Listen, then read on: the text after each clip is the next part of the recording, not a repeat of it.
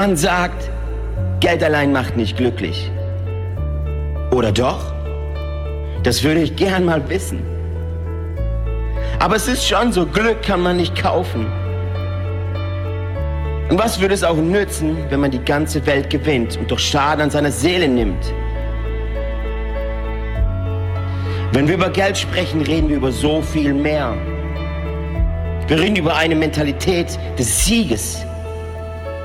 Darüber, dass es im Himmel keine Armut gibt. Und doch beten wir, wie im Himmel, so auf dieser Erde. Wir reden über unser Herz, darüber, wie es fühlt, sich ängstigt oder auch etwas wagt und gibt und sich selbst verschenkt. Geld hat die Angewohnheit zu sprechen. Es will uns schmeicheln, uns betrügen und regieren. Doch Geld ist nicht mein Boss. Und Geld ist auch nicht dein Boss. Die Serie über Finanzen. Nicht mein Boss. Geldsorgen? Goodbye.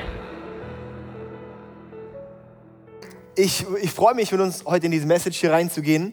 Und zwar, ähm, genau, ist mein Thema Mastering Money. Mastering Money. Wir sind heute am Abschlusssonntag von dieser Predigtserie. Und diese Serie, da geht es darum, dass Geld nicht mein Herr sein soll.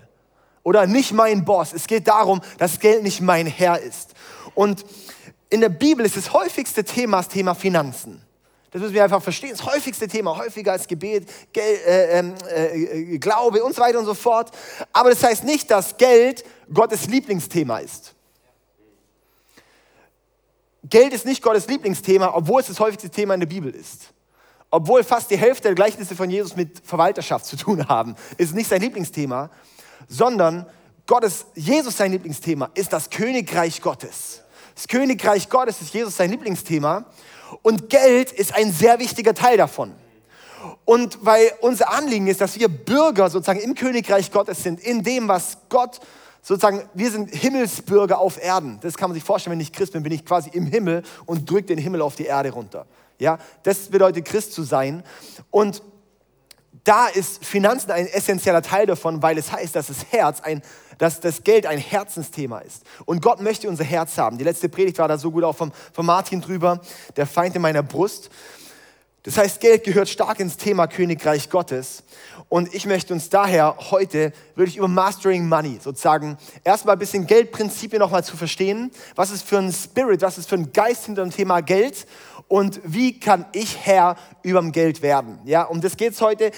Äh, ich baller richtig schnell durch. Äh, ich bräuchte jetzt nur noch die Uhr, weil ich habe jetzt schon fünf Minuten ohne Uhr. Das heißt, äh, ich lawine jetzt rum, aber hoffentlich jetzt, genau. Also, ähm, genau, also, also ich, ich möchte uns daher mit reinnehmen. Mein erster Punkt, mein erster Überpunkt ist, weil ich habe viele Unterpunkte und heute kann man gut mitschreiben. Mein erster Überpunkt ist, wer ist der Herr deines Geldes? Wer ist der Herr deines Geldes? Jesus erwähnt viermal Mammon. Mammon ist so ein Wort, vielleicht kennst du das. Mammon kommt aus, aus, aus äh, quasi, es war wieder babylonische äh, Gott des Reichtums. Und hinter Mammon finden wir in der Bibel, das, das, ist, das ist die Bedeutung, das ist wie ein Geist hinterm Geld. In Matthäus 6, Vers 24 ist so dieser Kernvers von Jesus dazu. Niemand kann zwei Herren dienen. Denn entweder wird er diesen hassen und jenen lieben, oder er wird sich an jenen halten und diesen verachten. Ihr könnt nicht Gott dienen und dem Mammon. Ihr könnt nicht Gott dienen und dem Mammon. Jesus sagt nur dort in dieser Stelle, ihr könnt nicht zwei Herren dienen. Das hat er mit keinem anderen Thema in diesem Vergleich, nur beim Thema Geld. Nur beim Thema Mammon hat Jesus, das, ihr könnt nur zwei Herren dienen. Das ist ziemlich heftig. Das ist so eine radikale Aussage von Jesus, und wenn er es sagt, dann heißt es auch, dass wir damit zu tun haben. Das bedeutet, jeder von uns hat mit diesem Thema was zu tun. Und jetzt ist es halt wichtig, erstmal anzuschauen, was ist Mammon. Und da möchte ich den ersten Punkt mal anschauen, wie arbeitet Mammon? Was ist überhaupt Mammon? Wir müssen sehen, Gott ist Geist. Gott ist geistlich und er möchte geliebt und verehrt werden. Ja? Gott möchte geliebt und verehrt werden. Mammon ist auch geistlich und möchte auch geliebt und verehrt werden. Mammon ist wie der Spirit, wie die, die Kraft, die hinterm Geld steckt. Und Geld ist nicht neutral. Äh, Geld ist an für sich neutral, oder? Ich habe hier mal zum Beispiel 100 Euro dabei. Das ist an für sich komplett neutral. Dieser Schein ist egal, die Reaktion im Raum merkt man schon. Äh, das ist nicht egal. Und zwar, wenn ich jetzt irgendein anderes Papier, Blatt Papier hochhebe, okay, die Bibel ist vielleicht kein gutes Beispiel, irgendein anderes Blatt Papier hochhebe, ich habe bestimmt einen Kassenzettel noch hier drin, ähm, da wäre die Reaktion nicht, wow, wow. Ah, mhm. Weil Papier ist neutral. Hinter, und hätte ich jetzt ein, eine 1-Euro-Münze hier oder so, wäre das auch den meisten ziemlich egal. Oder guck mal, ich habe hier zum Beispiel 10 Cent. Uh, wow. Mm. Juckt keine Sau. Komm, ich, ich schenke dir mal, Joachim. Genau. Ähm, bewegt jeden ziemlich wenig, wenn ich jetzt 10 Cent verschenke, oder? So großzügig. Das war gerade mein Moment der Großzügigkeit. Aber wir müssen verstehen, dass das, was in uns ausgelöst wird, das ist eine geistliche Kraft hinterm Geld. Und das ist Mammon.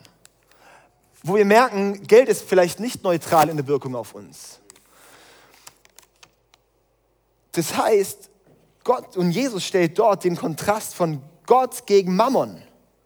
Weil Mammon ist kraftvoller als alle anderen Götter. Mammon ist kraftvoller als alle anderen Götter. Wir sagen auch diesen Satz, oder Geld regiert die Welt, weil genau so ist es.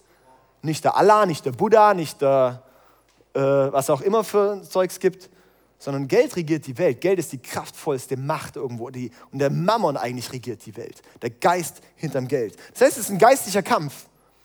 Und in den dürfen wir gerne einsteigen. In den müssen wir reinsteigen. Weil wenn wir nicht bewusst sind, dass Geld ein Kampf ist, dass Mammon ein Kampf ist, dass ein geistiger Kampf ist, dann werden wir verlieren. Wie arbeitet Mammon?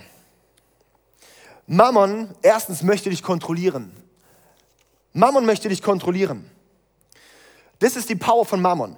Das heißt, du sollst es lieben. Mammon sagt dir, kontrolliert dich so, hey, du sollst es lieben. In 1 Timotheus 6, Vers 10 heißt es, die Liebe zum Geld ist die Wurzel allen Übels. Die Liebe zum Geld ist die Wurzel allen Übels. Nicht das Geld ist das, die Wurzel allen Übels, sondern die Liebe zum Geld ist die Wurzel allen Übels. Ja? Geld an für sich. Gott hat kein Problem mit Geld. Wir haben ein Problem mit Geld. Im Himmel werden die Straßen mit Gold sein. Gott hat kein Geldproblem. Gott hat auch kein Problem mit Wohlstand. Wir haben ein Problem damit. Gott hat auch kein Geizproblem. Wir haben ein Problem damit. Hm. Mammon, wie, wie, Mammon möchte dich kontrollieren. Es hasst nämlich göttliche Prinzipien. Mammon hasst göttliche Prinzipien. Geht es um den Zehnten? Hasst göttliche Prinzipien. Wenn du von Mammon regiert bist, dann hast du göttliche Prinzipien. Großzügigkeit ist schwierig. Du magst das Prinzip nicht von sinnvoller Vermehrung. Viele Christen sind unter einem Geist von Mammon, weil sie denken, ich brauche gerade nur genug für mich ich, ich brauche genug für mich. Und verstehen gar nicht, dass es so dermaßen egoistisch ist, genug für dich zu haben, weil sie sind dafür da, dass Überfluss kommt aus uns heraus. Dafür sind wir da. Ich brauche genug Geld für mich, ist total egoistisches Denken.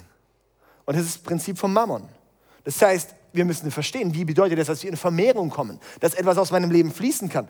Mammon möchte dich kontrollieren und zwar, es möchte dich versklaven dass sich deine Entscheidungen mehr um Geld drehen als um die Berufung, die Gott für dich hat. Oh, wie viele Menschen kenne ich, die nicht in ihre Berufung mit Gott gehen, weil sie Angst haben vor dem Thema Geld? Wie viele Menschen trauen sich nicht in den Dienst für Gott gehen, weil sie denken, äh, sie haben mal nicht genug Geld? Ja? Und das ist tatsächlich auch so. Ich habe meine ersten vier Jahre, als ich im ICF angestellt war, habe ich 450 Euro verdient und habe eigentlich 100% gearbeitet. Das ist nicht irgendwie einfach nur so, so äh, ja, es aber Gott versorgt so krass. Irgendwann waren einfach mal 1000 Euro im Briefkasten. Ich könnte Story nach Story nach Story nach Story nach Story nach Story erzählen, wie Gott versorgt. Aber die Sache ist, bin ich von Mammon regiert, weil es möchte mich kontrollieren. Mammon möchte dich kontrollieren, weil es will den Platz von Gott in deinem Herz einnehmen. Der zweite Punkt ist, wie arbeitet Mammon? Mammon möchte dich täuschen. Mammon möchte dich täuschen. Und zwar ist es geistlich, es redet zu dir. Zum Beispiel, sitzt du da sonntags, merkst du, du hast 100 Euro vielleicht in deinem Geldbeutel und dann geht es darum, und du merkst so, die 20 Cent, die rufen, wenn die Becher durch die reingehen, nimm mich, nimm mich, nimm mich, nimm mich. Und der 100-Euro-Schein, der sitzt ganz fett da und sagt, ich? Du brauchst mich. Ich bin 100 Euro. Was wäre, wenn du es gibst? Du musst nachher noch tanken, du musst nachher noch was essen. Das ist Geld, das eigentlich für die ganze Woche gedacht war. Und wir merken, Geld redet plötzlich zu mir. Und ich finde, es ist so crazy, diese Vorstellung, ja, genau das ist es, Geld, Mammon möchte dich täuschen. Und wenn du zuhörst und glaubst, dann dienst du ihm. Und darum habe ich irgendwie gedacht, hey, diese 100 Euro, die könnte ich auch jetzt einfach mal verschenken, einfach weil es schön ist. Und ich habe gedacht, Steffen, ich würde dir einfach gerne mal die 100 Euro geben, einfach weil es einfach schön ist mal. Gell? Genau, einfach ein kleines, äh, einfach weil du der Hammer bist.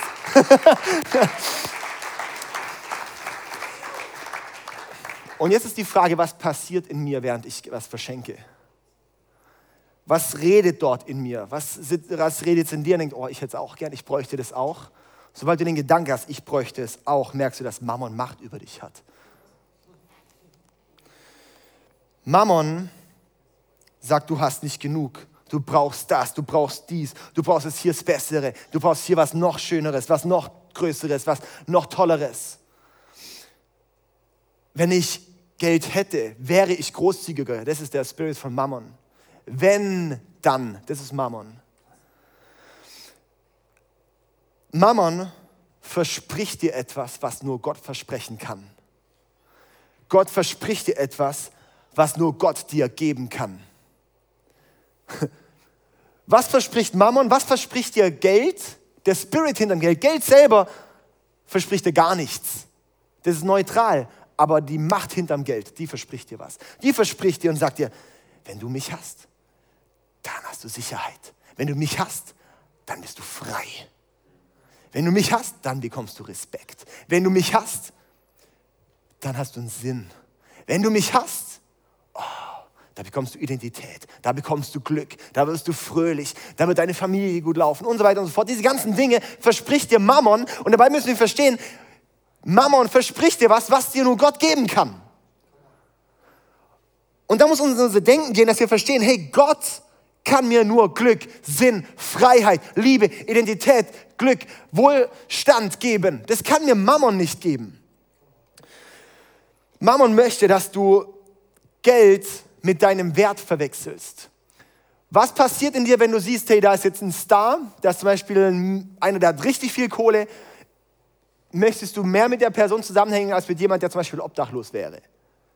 Wir merken, dass Mammon einen Einfluss hat auf wie wir den Wert in Menschen sehen und was für einen Wert wir in Leute legen und auch uns selber geben.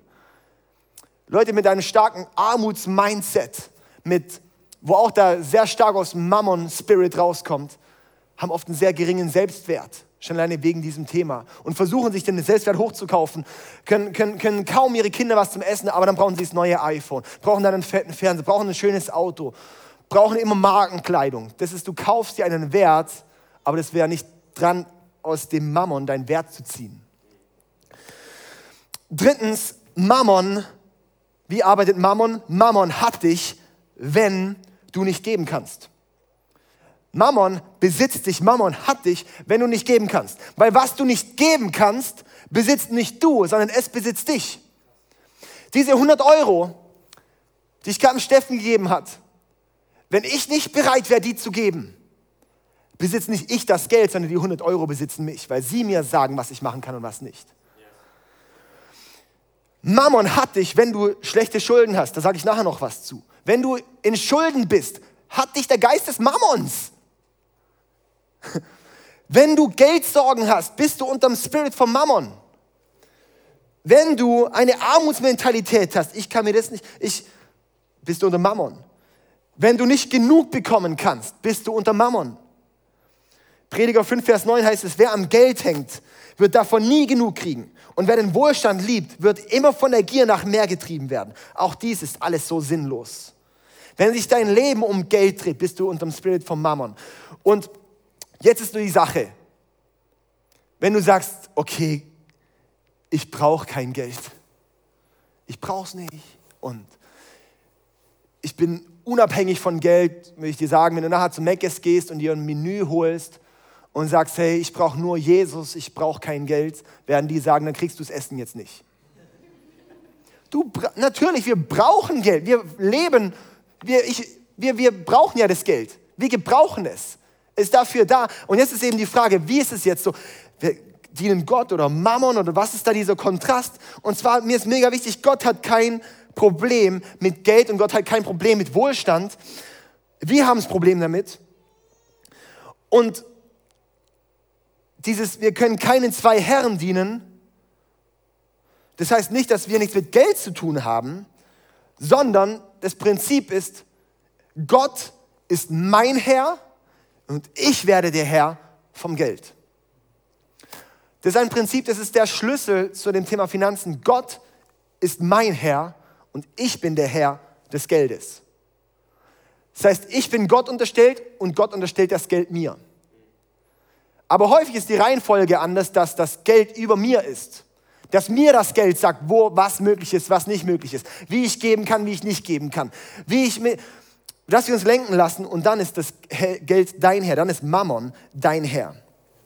Und darum ist mein Schlüsselsatz, diene Gott und lass das Geld dir dienen. Diene Gott und lass das Geld dir dienen. Und jetzt komme ich zu meinem zweiten großen Gedanke, zu meinem zweiten großen Punkt, ist, werde der Boss über dein Geld. Werde der Boss über dein Geld.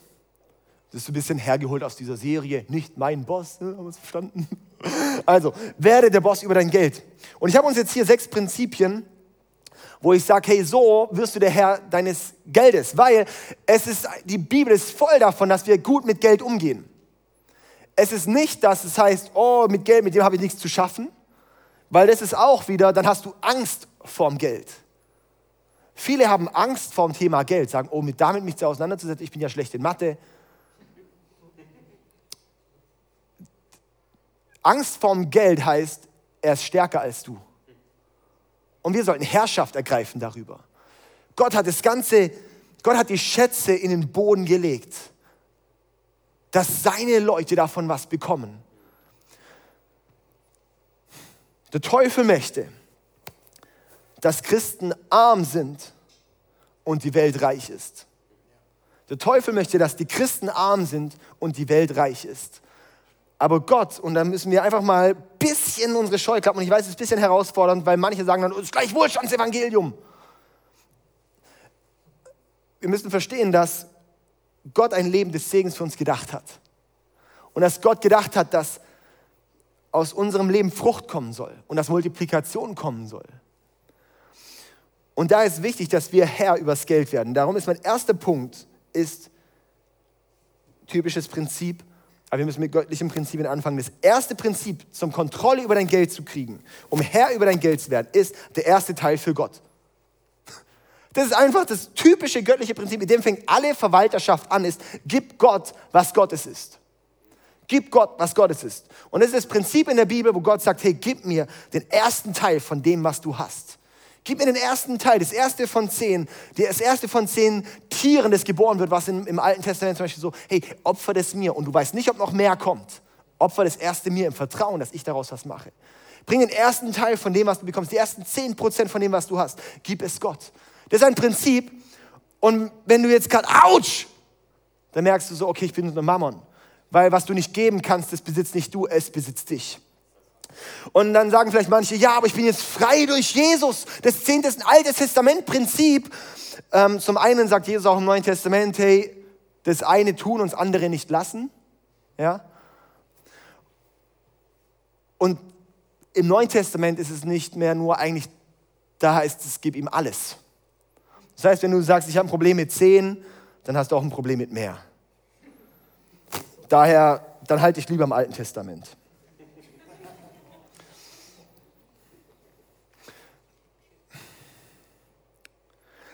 Weil, ja gut, ich gehe jetzt nicht weiter rein.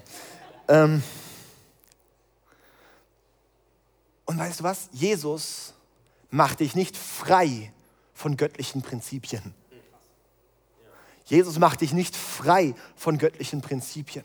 Gott macht dich nicht frei. Oh, Jesus ist für mich am Kreuz gestorben, dass Saat und Ernte nicht mehr gilt. nee, Gott macht uns nicht frei von geistlichen Prinzipien. Das Zehnte ist ein geistliches Prinzip. Saat und Ernte ist ein geistliches Prinzip. Jedes Mal, wenn du Geld gibst, übernimmst du Autorität über Geld. Jedes Mal, wenn du anfängst zu geben, übernimmst du Autorität übers Geld.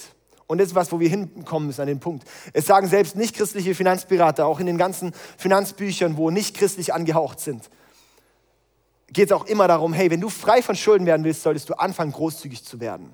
Solltest du anfangen, im Geben zu denken. Das ist, das ist eine Erfindung, die Gott gemacht hat und die bewährt sich halt sonst auch. Gott will, und wir müssen darin verstehen, wir denken manchmal, Gott will etwas von mir nehmen. Nein, Gott möchte etwas zu dir bringen. So das typische Beispiel oder der Tümpel, der Tümpel, wo das Wasser steht, da will keiner draus trinken. Da kommt auch nicht, da will man nichts mit zu tun haben mit einem Tümpel. Wo Wasser reinfließt und es fließt nicht mehr raus. Aber in einem Fluss oder in einem See, der, der, wo, wie der Bodensee oder an der einen Seite rein und auf der anderen Seite raus, wo es fließt, da ist Potenzial, dass mehr nachkommt, das Potenzial, dass, was, das, da möchte man gern, davon wird das Trinkwasser genommen. Und das ist das Prinzip vom Flow. Gott möchte nicht etwas von dir nehmen, er möchte es zu dir bringen. Das, was Michi in der ersten Predigt gehalten hat, so vom Vakuumprinzip, oder? Schaff ein Vakuum, das Gott es füllen kann. Und wenn Gott sieht, dass er dein Herr ist und dass du ein guter Herr vom Geld bist, dann gibt er dir mehr. Und das ist das göttliche Prinzip. Das Problem ist nur, das ist wie beim Beten. Wie lerne ich beten? Indem du betest. Wie, wie bekommst du Segen, wenn du gibst? Das Problem ist, du wirst es halt erst erleben, wenn du gibst. Und es ist beim Zehnten immer so das Ding, die Leute, die sagen, ich kann mir keinen Zehnten leisten, können sich natürlich keinen Zehnten leisten. Jemand, der sich einen Zehnten, jemand, der Zehnten gibt, der kann sich auch leisten. Warum? Weil das ist ein Prinzip des Segens drin. Ja? Wenn du sagst, ich kann es mir nicht leisten, wäre es vielleicht dran, den Zehnten zu geben.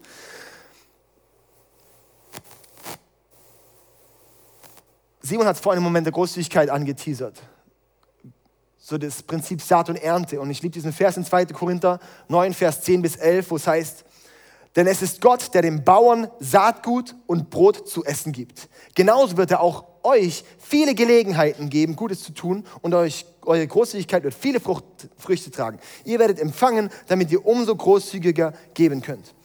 Denn dem Bauern, denn es ist Gott, der dem Bauern Saatgut und Brot zu essen gibt. Er gibt dem er gibt dem Sämann, gibt er die Saat. Die Frage ist, hast du Saat? Dann weißt du, dass du ein Sämann bist. Hast du keine Saat, dann bist du kein Sämann. Weil Gott gibt dem Sämann Saat und nicht dem faulen Saat. Göttliche Prinzipien, die sehr herausfordernd sind für uns, wenn wir Gott nicht kennen. Wenn da keine, und wenn keine Ernte in deinem Leben ist, dann säst du auch nicht. Und für mich ist da immer so ein Gedanke, hey, Gott kann mit meinen 90 Prozent mehr machen, als ich mit meinen 100 Prozent. Gut, also, das ist einfach nochmal kurz, weil das ist wichtig. Das ist, sage ich mal, bevor wir überhaupt mal ins Thema Finanzen reingehen, ist das Thema Zehnter wichtig. Das ist sozusagen die Grundlage dafür, überhaupt in den Prinzipien Gottes weiterlaufen zu können. Dann ist der zweite Punkt, und das ist einfach, das sind einfach sinnvolle Tipps, die ich gedacht habe, die gebe ich uns allen einfach mal noch mit. Ähm, ähm, weil das sollten alle mal hören. Der zweite Punkt ist äh, Überblick. Überblick. Ja, es ist wichtig, dass wir unsere Einnahmen und Ausgaben kennen. Du kannst nicht Herr über etwas sein, wenn du nicht weißt, was reingeht und was rausgeht. Du kannst nicht herrschen, wenn du dein Gebiet nicht kennst. Du kannst nicht herrschen, wenn du dein Gebiet nicht kennst. Und zwar ist es da ziemlich gut mal als Beispiel oder als, als, als Prinzip, ähm, als, als Sarah und ich geheiratet hatten, ich habe dann irgendwie 750 Euro dann irgendwie verdient. Ähm, wir haben zusammen eine Wohnung gehabt, hatten ein Auto gehabt und zwar, ich weiß nicht, da muss man schon jeden Euro zählen, sage ich mal, ja. Und was wir dort einfach gemacht haben, ist jeden Cent, den wir ausgeben, aufschreiben. Und wir haben hier das über, über eine lange Zeit gemacht, haben alles aufgeschrieben und haben optimiert und haben überlegt und dann haben wir ähm, haben wir da einfach mal gemerkt, hey, was wir überhaupt ausgeben. Wie viele Ausgaben und es beim Thema Geld ist es das Kleinvieh macht Mist. Die großen Dinge, die checken wir schon. Aber die kleinen Dinge, die machen viel Mist. Als Beispiel eine kleine Vorrechnung. Ich habe gedacht, praktisches Beispiel. wenn man jeden Tag sich mal für zwei Euro einen Kaffee und zum Beispiel eine Brezel holt, oder? Ich denke, das ist recht realistisch, dass man jeden Tag mal zwei Euro für irgendwas halt ausgibt, so einen Kaffee oder mal einen Berliner oder mal einen halben Döner oder was auch immer. Zwei Euro, zwei Euro sind bei mir, das ist realistisch am Tag mindestens unnötig auszugeben. Völlig untertrieben natürlich zwei Euro, weil wir alle viel mehr am Tag unnötig ausgeben, aber zwei Euro sind schon mal realistisch. Sind 60 Euro im Monat. 60 Euro im Monat. Das ist dann schon mal ein bisschen was, oder? 60 Euro im Monat, das sind sechs Spotify-Accounts. Das ist ein, sind zwei Fitness-Abos.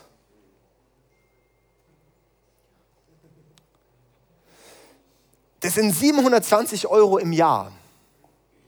Das ist jedes Jahr ein iPhone. Frage ist, ob iPhone sinnvoll ist, neu zu kaufen, aber anderes Thema. 7200 Euro in zehn Jahren. 7200 Euro in zehn Jahren. Das sind ein paar Waschmaschinen und Spülmaschinen. So, oder? So eine Waschmaschine, alle zehn Jahre eine neue. Für 7200 Euro könntest du ja gut was kaufen da. Und wenn du mal sagst, so auf deine Arbeitszeit von 50 Jahren sind es 36.000 Euro. Nur 2 Euro am Tag. 36.000 Euro in 50 Jahren sozusagen in deiner, während, deiner Arbeits, während deiner arbeitstätigen Zeit. Boah, alter Schwede, das ist schon ziemlich heavy, oder?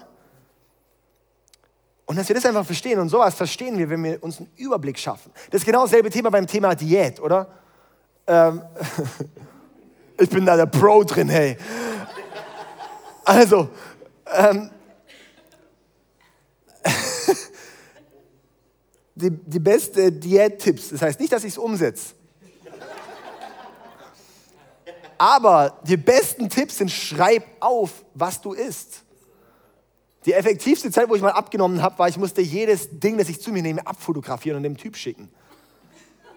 So nervig, aber ich habe erstmal gecheckt, wie viel unnötig ist. Und bei jeder Sache, die du dann denkst, ist eigentlich total unnötig, dass ich jetzt die paar Nüsse noch esse. Und denkst, ich verzichte lieber drauf, weil ich keinen Bock habe, so ein Foto zu machen. Und dann merkst du erstmal, wie viele unnötige Dinge du zu dir nimmst. Und genauso ist es auch beim Thema Geld. Wie viele unnötige Dinge. Denken, ach, hier noch ein Euro. Wenn wir einkaufen sind, ah, hier noch dies und hier noch das und hier noch das. Wenn du unvorbereitet einkaufen gehst, gibst du locker 10, 15, 20 Euro mehr aus als geplant. Einmal so viel Kleinvieh macht so viel Mist. Daher machen wir einen Überblick. Um Herr übers Geld zu werden, heißt nicht, oh, ich habe damit nichts zu tun, sondern, und ich schaue es an. Ich schaue dir ins Auge, Mama. Und ich habe keinen Bock, dass du mich regierst. Ich habe keinen Bock, dass ich von Geldsorgen regiert bin.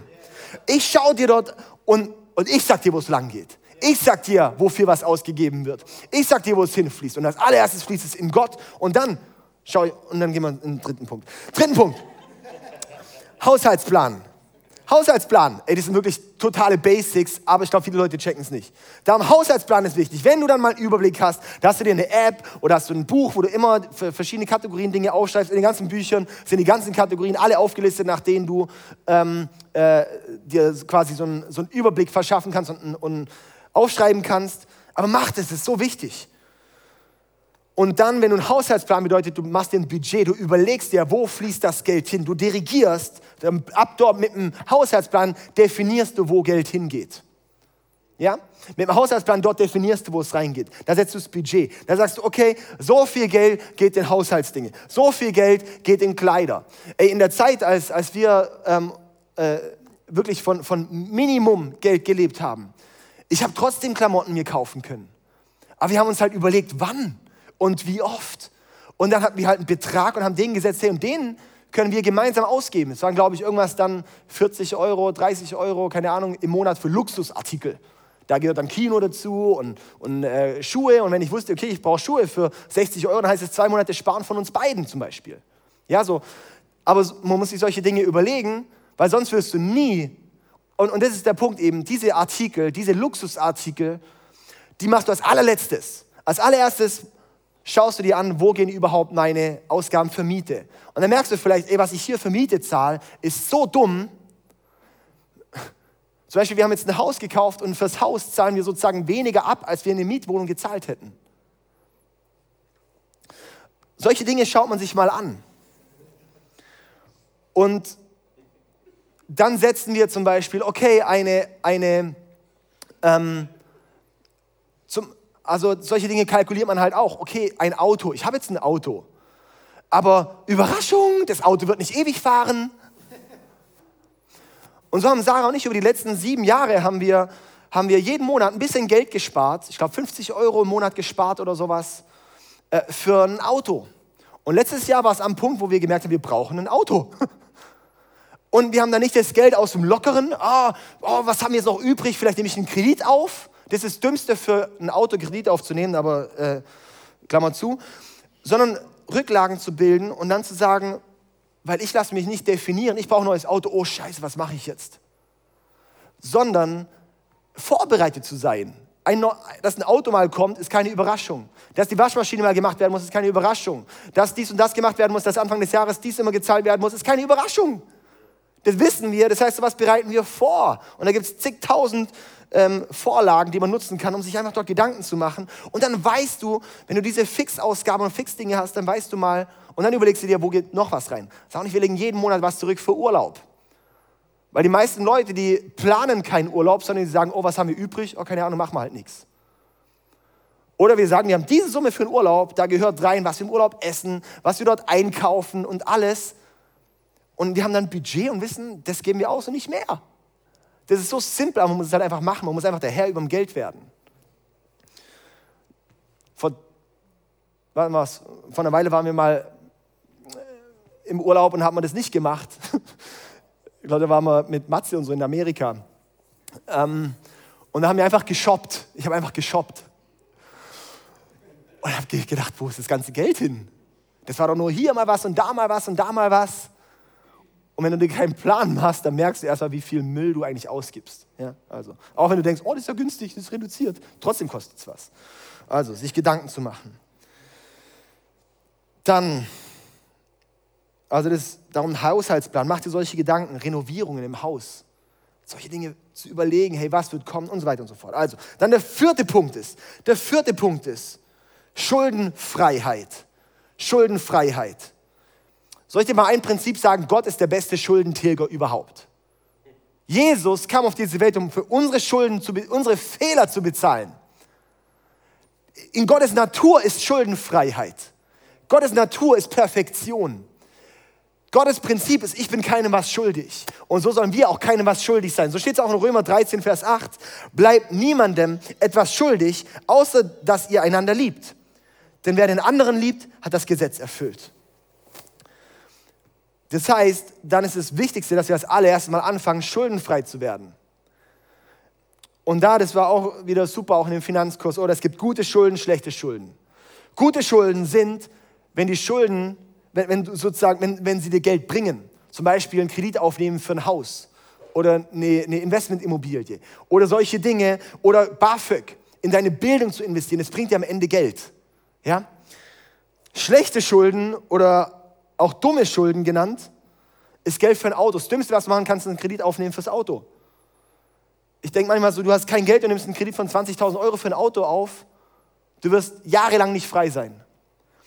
Fernseher, Luxusartikel, solche Dinge, einfach nur, das sind dumme Schulden, das sind schlechte Schulden, die verlieren an Wert, die Dinge. Das heißt, werde frei von Schulden und lerne, gute Schulden zu machen. Das heißt, wo du investierst. Ja? Ähm, ja. Ich überlege gerade, ob ich einen Exkurs mache, aber die Uhr läuft immer noch nicht. Ich muss gerade rückwärts rechnen. Ähm, ach, ich habe mich jetzt verzählt. So viel zu Mathe. Also, machen wir weiter. Jetzt habe ich mich, glaube ich, ein paar Minuten vertan. Egal.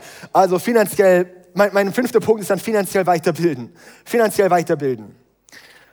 Ähm, wir, und zwar, das ist recht wichtig. Wir haben gemerkt, als wir uns mit dem Thema Geld auseinandergesetzt haben und Herr übers Geld zu werden, ist als allererstes Mal, ich lese die Bibel. Als kleinen Tipp, lest die Sprüche. Wenn du sagst, allererstes Bildungsprinzip für finanzielle Bildung, lest die Sprüche. 31 Kapitel, im nächsten Monat jeden Tag ein Kapitel. Ist ganz einfach und streich alles mit Gelb an oder Gold an, was mit Geld und Umgang mit Geld zu tun hat. Da wirst du schon mal sehr viel wachsen, was Gott sich über das Thema gedacht hat. Und dann ist es wichtig, lese, lies die Bücher. Bisschen Zeit und das Geld, das dir am Ende macht, das ist einfach schon mal schön. Besuch Finanzseminar, also einfach, wenn man das nicht besucht hat, ich weiß auch nicht, was mit einem los ist. Dann ähm, Kurse, Podcasts, es gibt so viele gute Dinge. Auch kleiner Tipp noch hier, das Rich Dad Poor Dad gibt es sogar im Spotify als Hörbuch, kostenlos. Ja, muss nicht mal was zahlen, kann ich einfach anhören. Ist auch super gut. Ähm, solche Dinge, aber das ist wichtig, weil wir müssen wissen, mit was wir zu tun haben.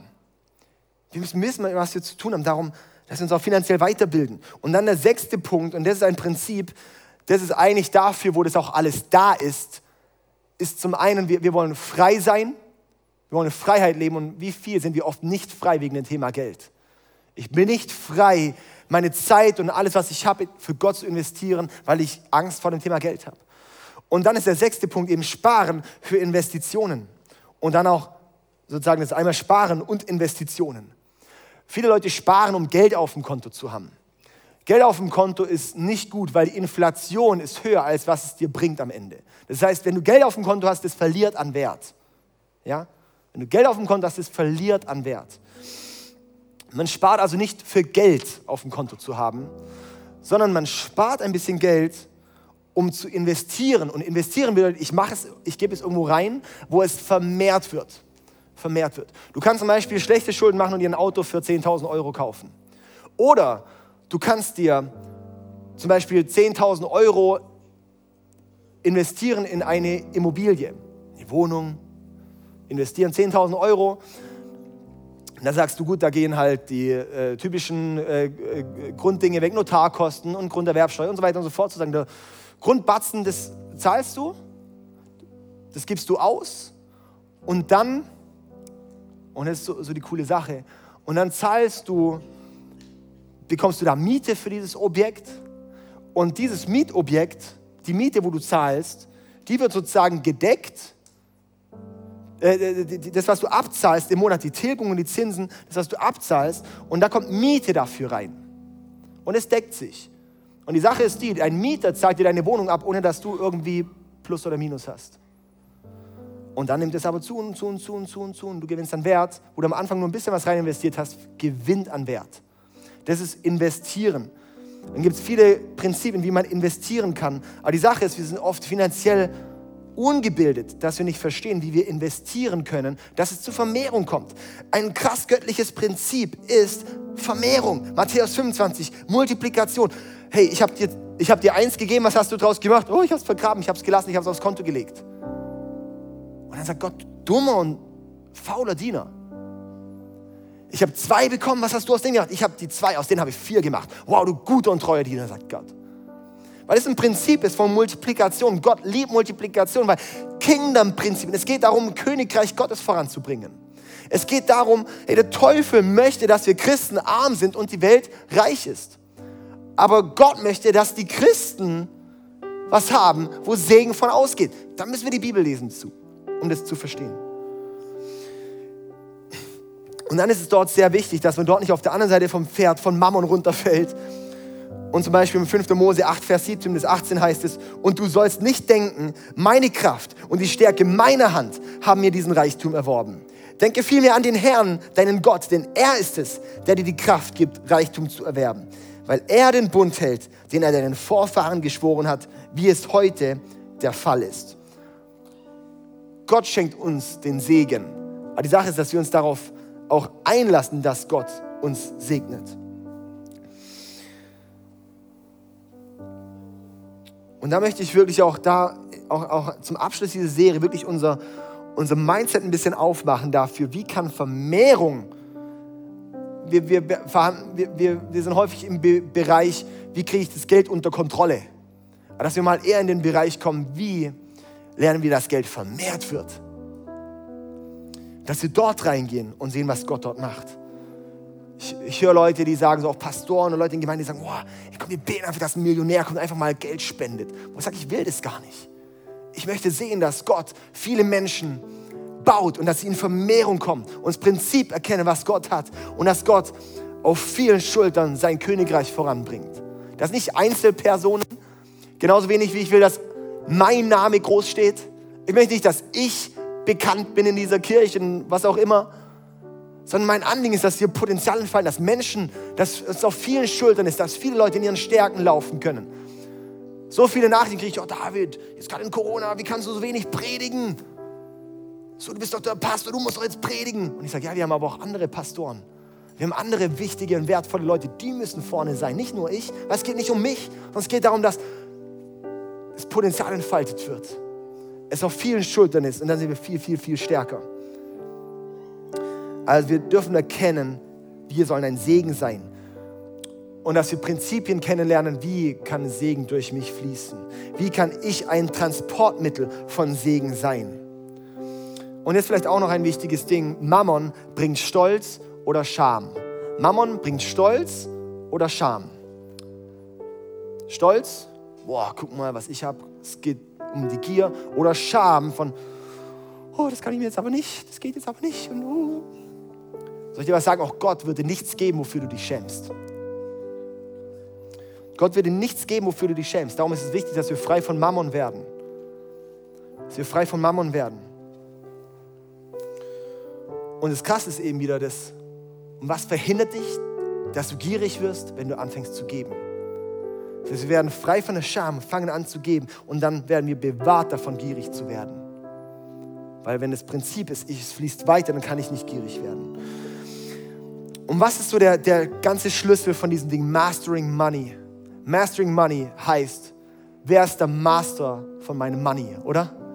Wer ist der Meister vom Geld? Gott ist mein Herr. Und damit ist auch Gott der Herr des Geldes. Und ich bin Gott unterstellt, das heißt, ich lerne das Geld zu regieren. Ich lerne göttliche Prinzipien anzuwenden und dass Vermehrung kommt. Das heißt, in allem geht es darum, Jesus, Gott ist der Herr vom Leben. Und darum möchte ich dich einladen, egal wo du stehst, egal in welcher Situation du bist, egal von in welcher auch eigenen finanziellen Situation du stehst oder was auch immer, ähm, dass wir als allererstes Jesus als Herr setzen. Als Herr über meine Situation setzen. Als Herr über mein Leben setzen.